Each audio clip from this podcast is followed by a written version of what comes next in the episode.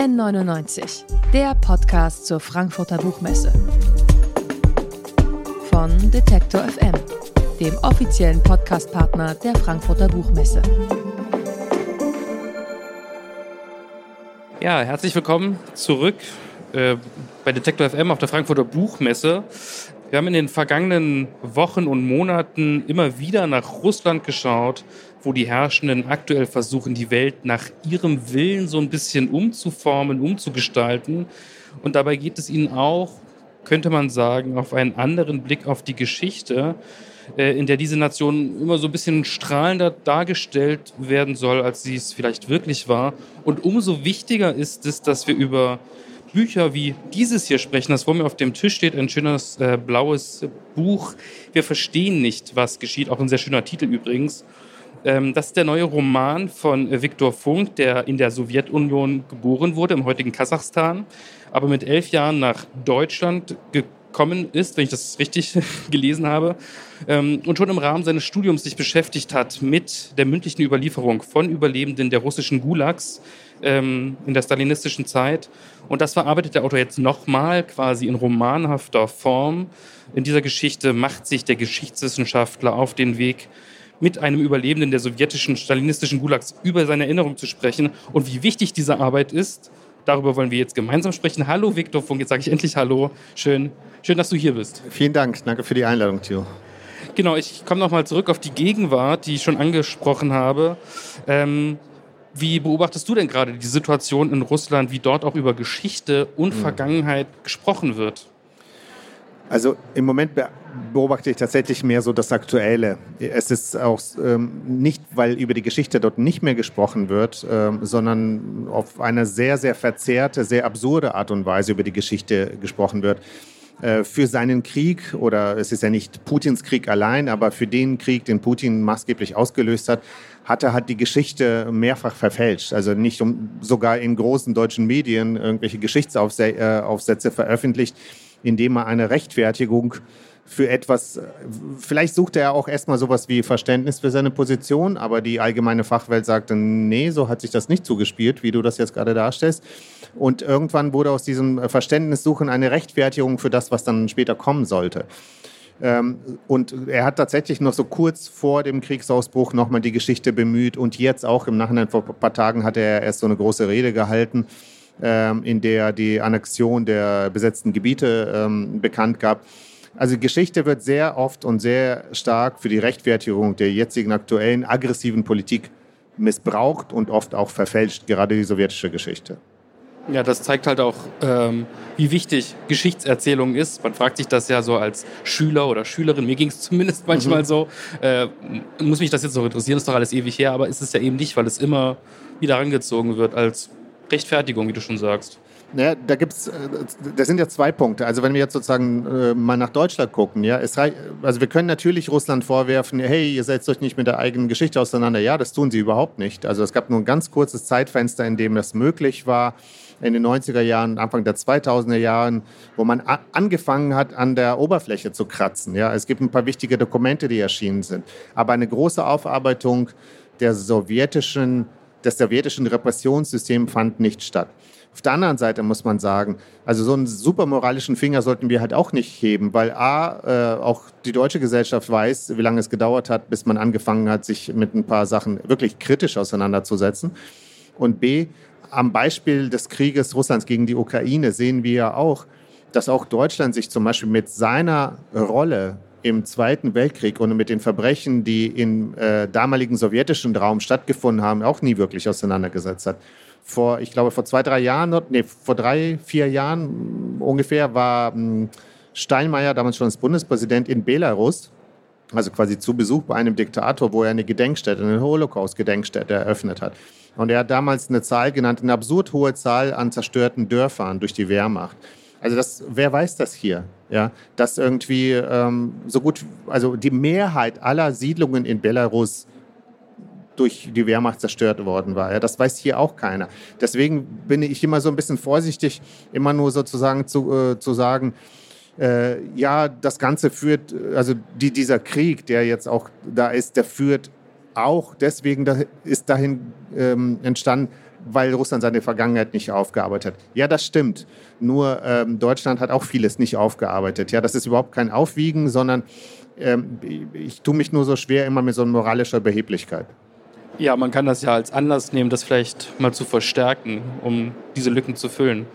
Ähm, ich habe diese Frage in die Gegenwart natürlich nicht einfach nur gestellt, weil ich äh, irgendwas mit Russland und Sowjetunion gelesen habe und sofort dachte, jetzt muss ich über Politik sprechen, sondern äh, du schreibst tatsächlich in deinem Nachwort, dass es gar nicht so leicht ist, über diese Gulags zu recherchieren momentan. Das wird sehr erschwert und ähm, genau, da habe ich mich natürlich gefragt, das ist ja eigentlich eine abgeschlossene Zeit. Also da muss sich ja ein, müsste man sich ja nicht mehr schuldig fühlen. Also man kann es mhm. anders erzählen, warum wird es trotzdem so schwer gemacht, das aufzuarbeiten? Also ich glaube, das ist wirklich eine. Ähm, also eigentlich ist das eine. Die Antwort steckt schon in deiner Frage, ja. Das ist eine abgeschlossene Zeit. Also die Frage. Ähm, ist das eine abgeschlossene Zeit. Und ähm, ich glaube tatsächlich, dass die Nachwirkungen dieses Systems, die dauern an. Also und zwar viel, viel tiefer, als wir uns das äh, vorstellen können. Ich habe jetzt, es gab so ein paar interessante Reaktionen, äh, Leserinnenreaktionen auf das Buch, in dem Menschen angefangen haben, sich wirklich mit dem Thema Gulag auseinanderzusetzen oder weil der Protagonist in dem Buch war ja, bevor er in dieses Strafgefangenenlager 1905 1945 kam, war ja vorher äh, deutscher Kriegsgefangener. Es war ein junger sowjetischer Salat, der gerät gleich 41 in die Gefangenschaft und äh, bleibt den ganzen Krieg hier in verschiedenen Lagern, unter anderem äh, in Leipzig bei äh, Hasak, in den Hasak-Werken, die damals die Panzerfaust entwickelt haben. Und wird dafür dann als vermeintlicher Verräter, was er nicht war, aber er wird dann äh, als Verräter nochmal bestraft und in einen Gulag gesteckt, so für zehn Jahre Lager. Und ähm, ich habe gesehen, dass Menschen angefangen haben, die Leserinnen hier in Deutschland, sich überhaupt damit auseinanderzusetzen. Also die wussten gar nicht, dass Millionen, die hier Kriegsgefangene waren, nochmal bestraft worden sind und noch, und zwar für eine viel längere Zeit nochmal, und dort in Zwangsarbeitslager gesteckt wurden.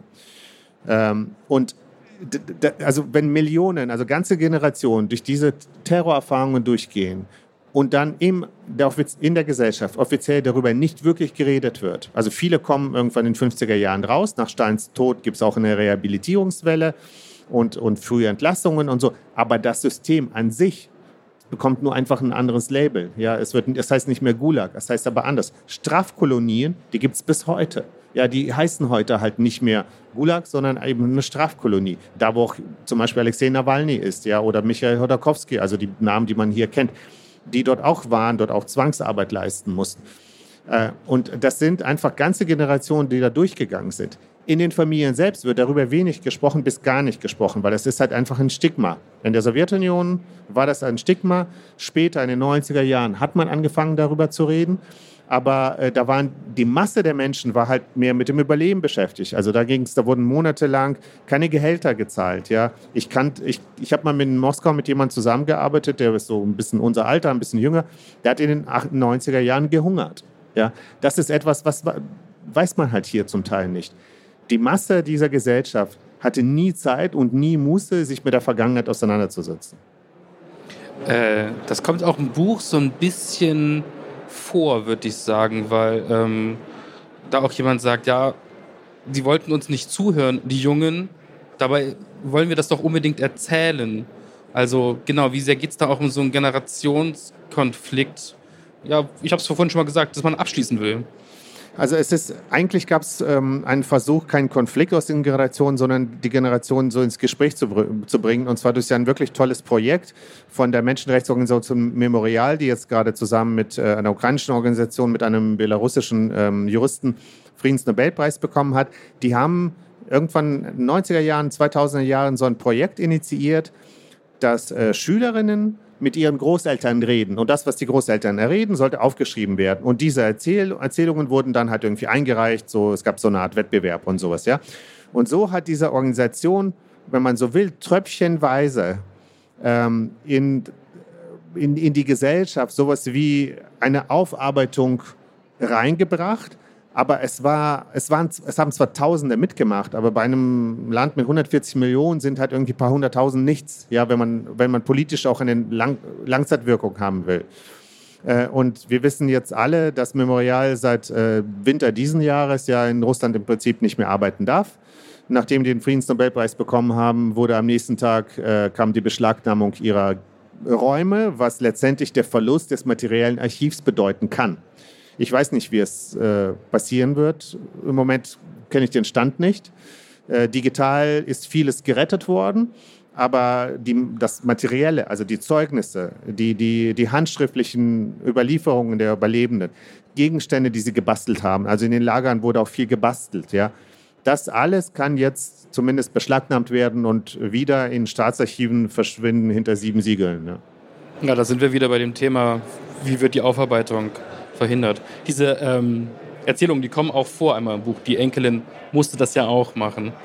Ähm, was ich auch interessant fand beim Lesen, also wenn man in diese Erinnerungen eingetaucht ist, dass es natürlich sofort Erinnerungen oder Assoziationen geweckt hat an ganz viele andere Unrechtsregime, Gewaltregime.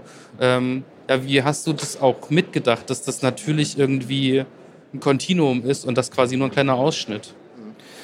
Also mir ging es bei dem Buch tatsächlich primär um ähm, die Geschichte dieser Menschen, Lev und Svetlana Mischenko, die es wirklich gab.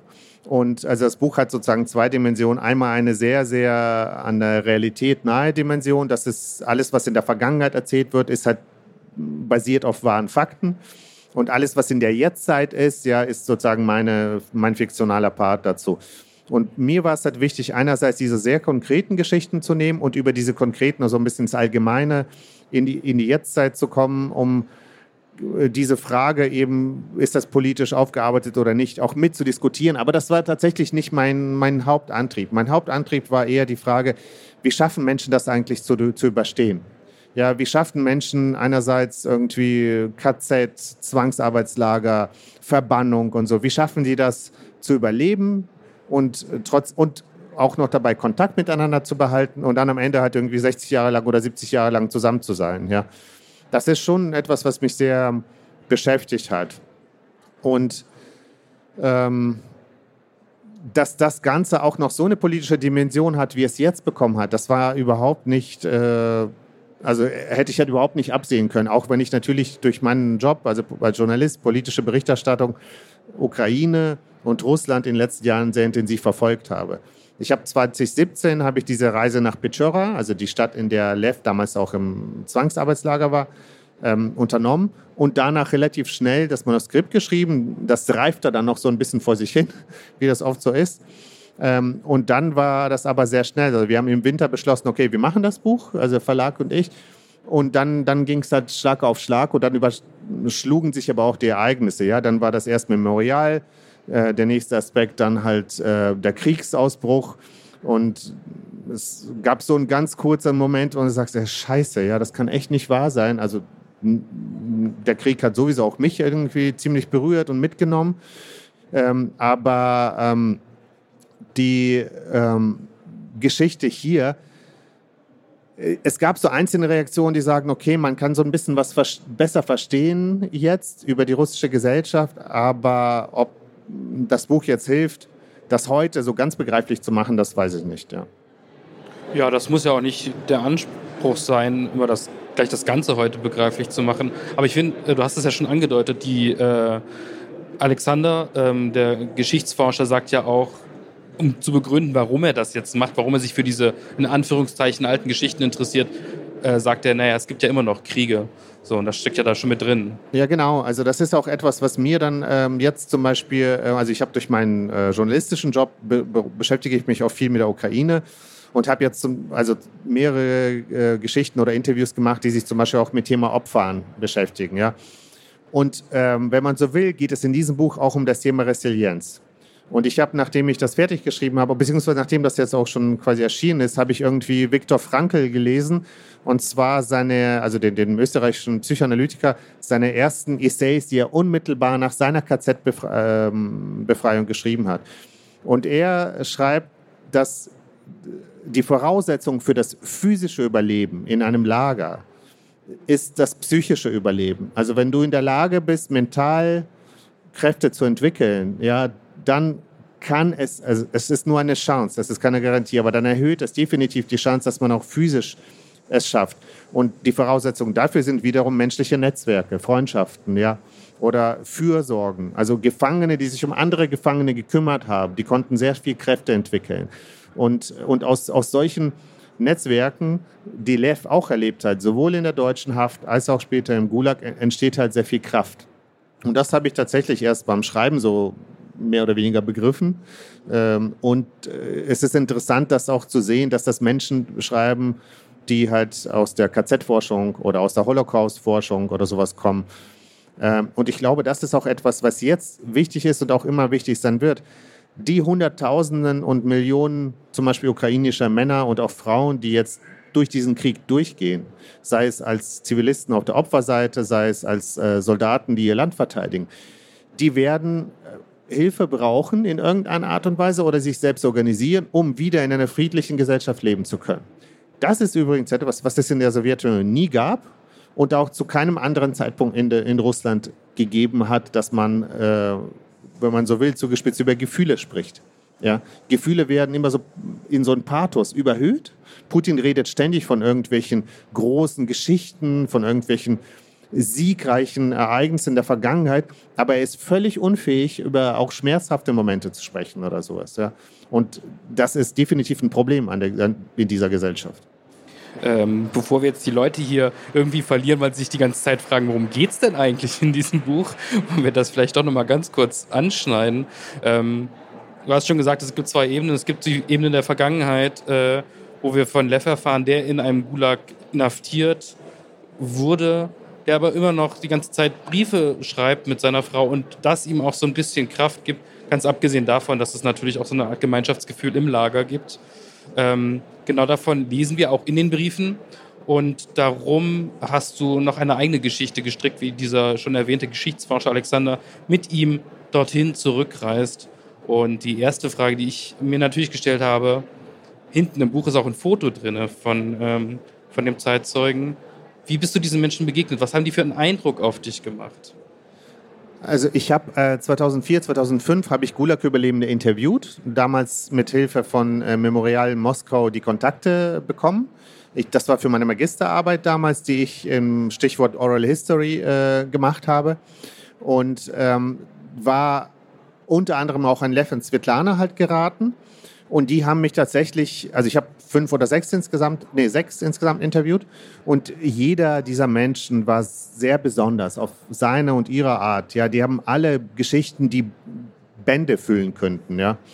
Ähm, und bei Lev und Svetlana war das Interessante, ist, äh, das war ein Paar. Also sie war nicht im Lager, Lev war im Lager, aber das war ein Paar. Die sind immer so auch als Paar aufgetreten. Sie hat auch immer sehr viel von sich auch erzählt, wie sie die Sachen erlebt hat. Und was mich halt bei denen absolut fasziniert hat, war, sie waren unglaublich weltoffen und wissbegierig. Die waren beide schon sehr alt, aber die wollten so viel auch von mir wissen oder die, die waren einfach wahnsinnig interessiert so an allem. Und das fand ich total faszinierend. Also so ein zum Teil sehr traumatisches Leben. Äh, sehr harte Schicksalsschläge und so, aber unglaubliche Lebensfreude. Ja, also die, dieser scheinbare Widerspruch, der hat mich fasziniert und dann ähm, die Art, wie sie erzählen konnten. Also die, die konnten einfach sehr gut erzählen und berichten. Dann habe ich so mit denen ein bisschen Kontakt behalten und hinzu kommt, dass die etwas hatten, was so kaum ein zweites Mal gibt. Die hatten wirklich oder haben ein, also die Kinder jetzt einen Koffer voller Briefe aus dieser Haftzeit. Und dazu muss man sagen, es gab einmal den offiziellen äh, Weg des Briefeschreibens. Da dürfte man, weiß nicht, maximal einen Monat, ein, einen Brief pro Monat oder so schreiben. Der ging dann durch so eine Lagerzensur. Aber es gab noch einen inoffiziellen Weg. Und zwar wurden die Briefe rausgeschmuggelt von Menschen, also von zivilen Arbeitern. Das waren häufig ehemalige äh, Häftlinge, die jetzt am Ort geblieben sind zum Lebens und die arbeiteten auf dem Lagergelände und haben die Briefe dann rausgeschmuggelt und versch verschickt. Und diese Briefe gibt es. Die sind auch auf Deutsch, sogar auf Englisch und auf Deutsch rausgegeben. Also die kann man auch original lesen. Und ähm, das Interessante fand ich aber nicht sozusagen nur, nur noch deren Inhalt, sondern wie das Ganze funktioniert hat. Also wer hat das gemacht? Was waren die Motive? Weil jeder dieser Mitbeteiligten in diesem Kommunikationskomplex hat immer sehr viel riskiert.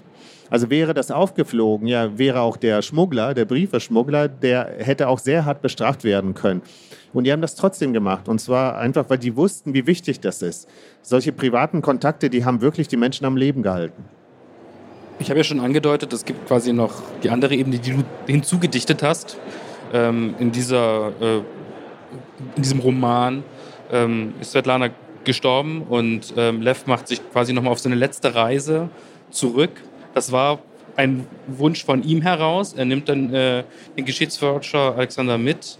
Ähm, ja, warum, warum hast du nochmal versucht, so eine Geschichte zu erzählen, zurück in die Vergangenheit?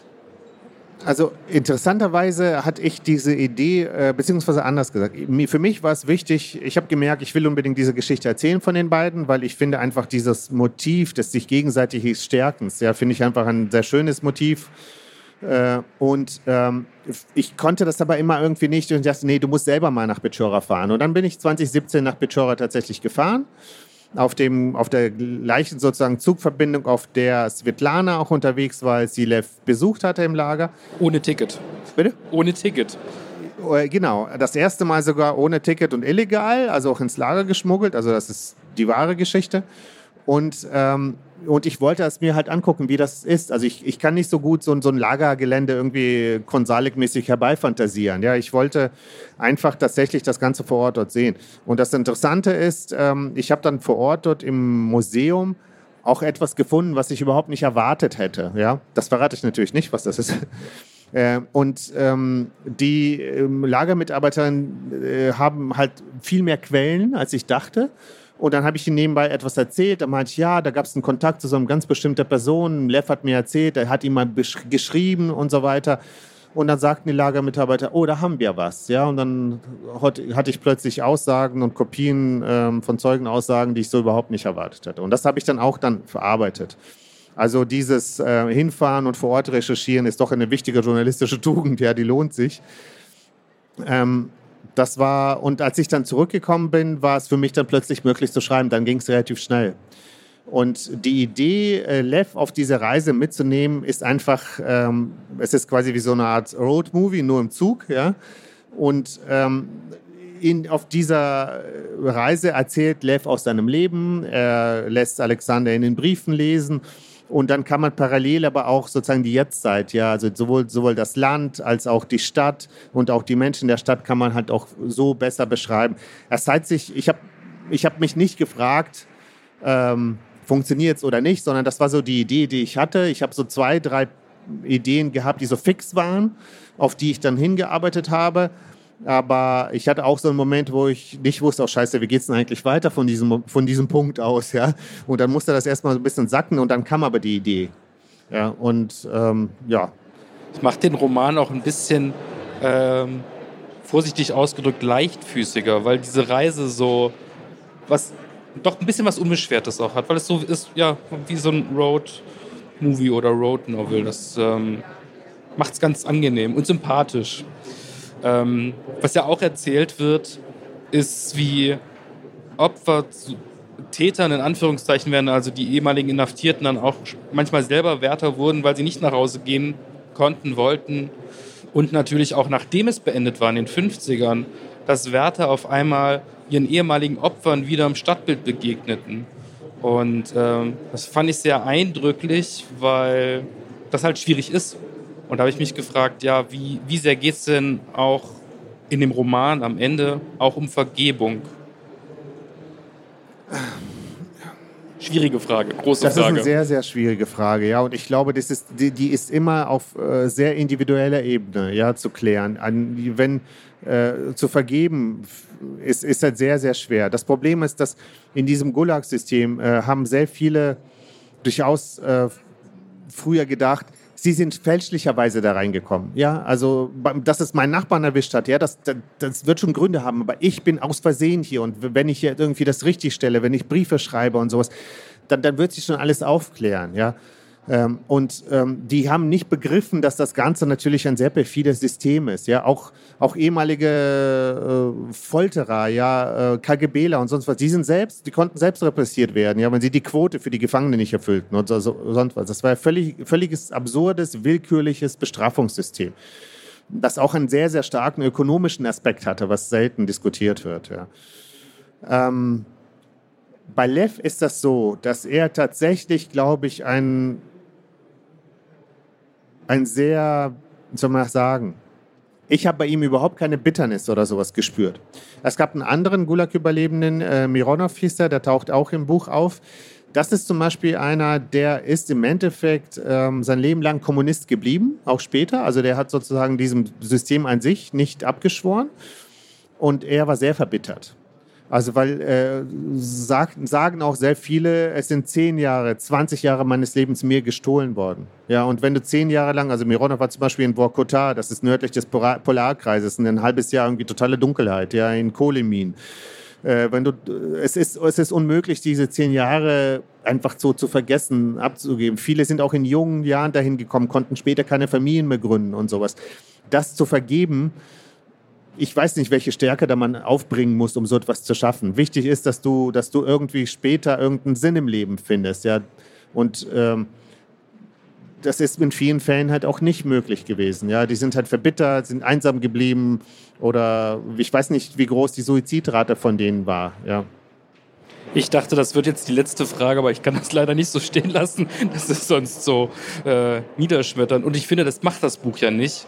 Und ähm, weil ich finde es ganz interessant, weil er reist ja, also Alexander reist in dem Buch ja nicht dorthin oder spricht mit diesen Menschen, um herauszufinden, wie schlimm war das denn dort, sondern er versucht herauszufinden, wie konnten die das überleben. Warum war es dir auch wichtig, das über so einen positivistischen Zugang auch zu erzählen? Also wie schlimm das ist, das weiß man inzwischen. Ja, man weiß auch aus der KZ-Forschung, man weiß aus der Holocaust-Forschung, man weiß aus äh, vielen, vielen Berichten, es gibt äh, sehr detaillierte, es gibt auch sehr viele Zeichnungen. Da, da, da dreht sich alles in einem zusammen, wenn man diese Bilder sieht, was da angerichtet wurde, den, äh, den Menschen angetan wurde. Das weiß man.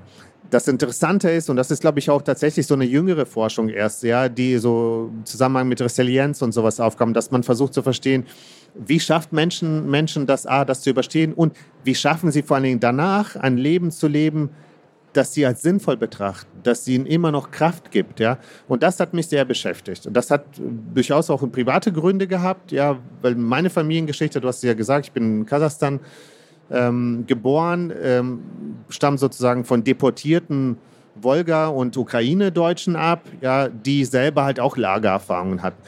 Und ich glaube im Nachhinein so, dass das auch etwas ist, was mich beschäftigt hat, weil dieses, die, diese Themen, diese Erfahrung, die war halt in der Familie immer so ein bisschen präsent, man hat nicht wirklich drüber gesprochen und so weiter.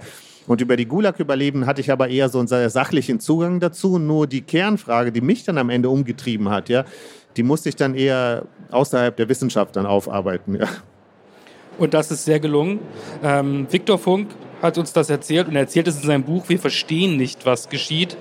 Ähm, erschien im Verbrecherverlag 157 Seiten, kosten 20 Euro. Vielen Dank für das Gespräch. Danke dir, Thilo. Vielen Dank. N99, der Podcast zur Frankfurter Buchmesse. Von Detektor FM, dem offiziellen Podcastpartner der Frankfurter Buchmesse.